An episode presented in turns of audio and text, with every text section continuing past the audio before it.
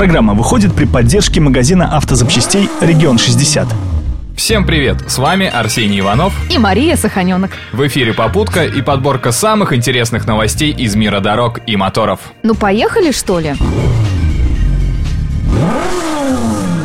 Нашумевший проект «Кортеж» авто для первых лиц государства набирает обороты. Новый лимузин для президента прошел проверку на безопасность и по итогам краш-тестов получил максимальные 5 звезд.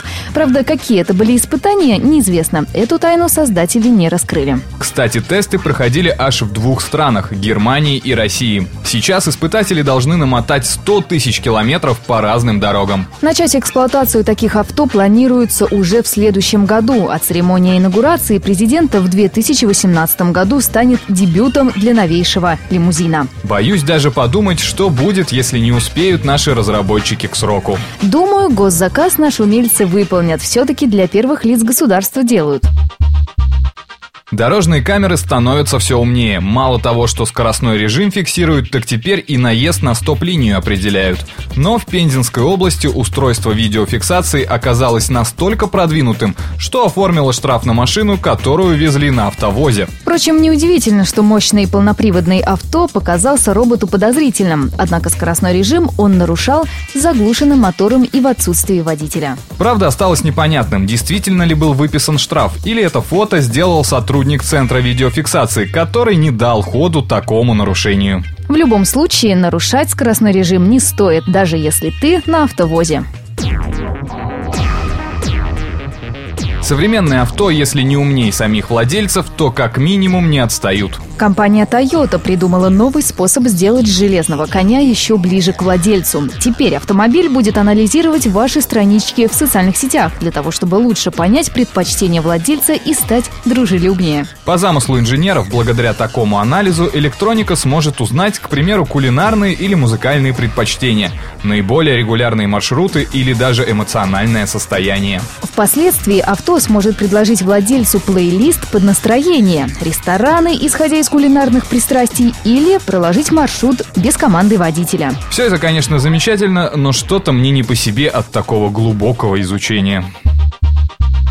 Оригинальный способ выбрали английские рекламщики для демонстрации возможностей кроссовера Land Rover. Двухлитровый Discovery Sport утащил за собой железнодорожный состав весом около 100 тонн. Естественно, поезд двигался по рельсам, как собственный кроссовер. Для этого его снабдили специальными колесами. В этом и состояло единственное конструктивное отличие. В итоге вседорожник смог протащить три вагона аж 10 километров. По словам ведущего инженера Land Rover, это было самое экстремальное испытание из всех. Эх, не был Карл Ричардс в нашей глубинке. Испытать бы это чудо техники на наших дорогах, где-нибудь в лесах и полях. Автокалендарь.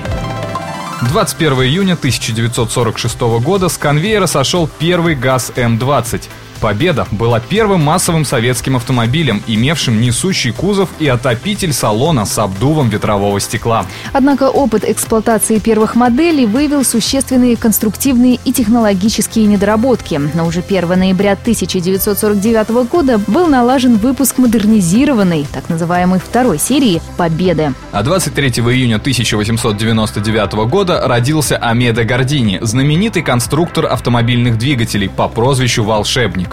Уже с 14 лет он работал на фирме Изото Франшини под руководством самого Альфьери Мазератти. А после Второй мировой войны Гордини начинает работать над болидами Формулы-1 за заслуги в автоспорте. В 1953 году он был награжден Орденом Почетного Легиона. 23 июня 1951 года родилась Мишель Мутон, первая и пока единственная женщина, которой удалось добиться победы на этапах чемпионата мира по ралли. Громкий успех пришел к Мутон в 1000 1981 году впервые в истории мирового ралли на верхнюю ступеньку пьедестала встала женщина. В сезоне 1982 года она выиграла три гонки и заняла второе место в общем зачете.